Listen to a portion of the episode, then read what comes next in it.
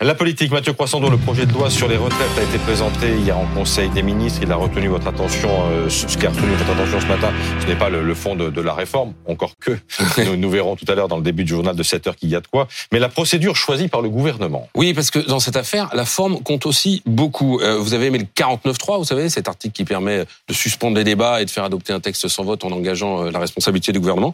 Eh bien là, vous allez adorer le 47.1 un autre article de la Constitution dont tout le monde parle aujourd'hui. Alors de quoi s'agit-il? C'est d'un article qui autorise le gouvernement à accélérer la procédure pour examiner euh, le projet de loi. Le texte limite en effet le temps euh, des débats à 50 jours au total, ce qui nous amène au 26 mars. Dernier carat, c'est plié.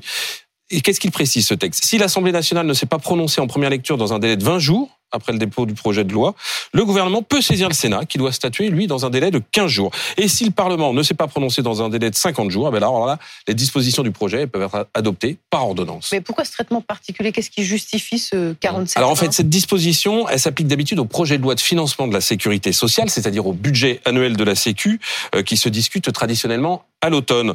Euh, c'est une sécurité en fait l'article 47.1 parce qu'on sait qu'à l'automne il y a urgence pour voter ce projet de loi parce qu'il faut le voter avant la fin de l'année civile parce que si on ne vote pas avant la fin de l'année civile qu'est-ce qui se passe? Eh ben la Sécu peut pas verser les prestations sociales donc ah. pas de pas de retraite pour pour les retraités. Mais là on n'est pas du tout dans une situation d'urgence, on n'est pas dans ce cas de figure, euh, euh on n'est pas d'ailleurs dans le cadre forcément d'un budget de la Sécu, mais d'une réforme des retraites qui aurait pu, peut-être qui aurait dû même faire euh, l'objet d'une procédure classique. C'est-à-dire on, on, dépose un projet de loi de réforme des retraites, ça s'est toujours fait comme ça jusqu'à présent. Mais le gouvernement a choisi cet artifice, un projet de loi de financement de la sécurité sociale rectificatif, ça lui permet d'aller plus vite et de dégainer. En plus, s'il fallait faire adopter le texte sans vote, par le 49.3 sans griller toutes ces cartouches. Mais est-ce que c'est risqué? Est-ce que ça peut poser problème au gouvernement? Oui, alors c'est d'abord risqué juridiquement, car un projet de loi rectificatif de financement de la sécurité sociale, normalement, ça modifie les textes à la marge. Je vous donne un exemple. Si les recettes ont été moins élevées que prévu, ben on corrige dans le texte, on met les recettes sont moins élevées que prévu, et on, et on du coup, euh, et pareil pour les dépenses.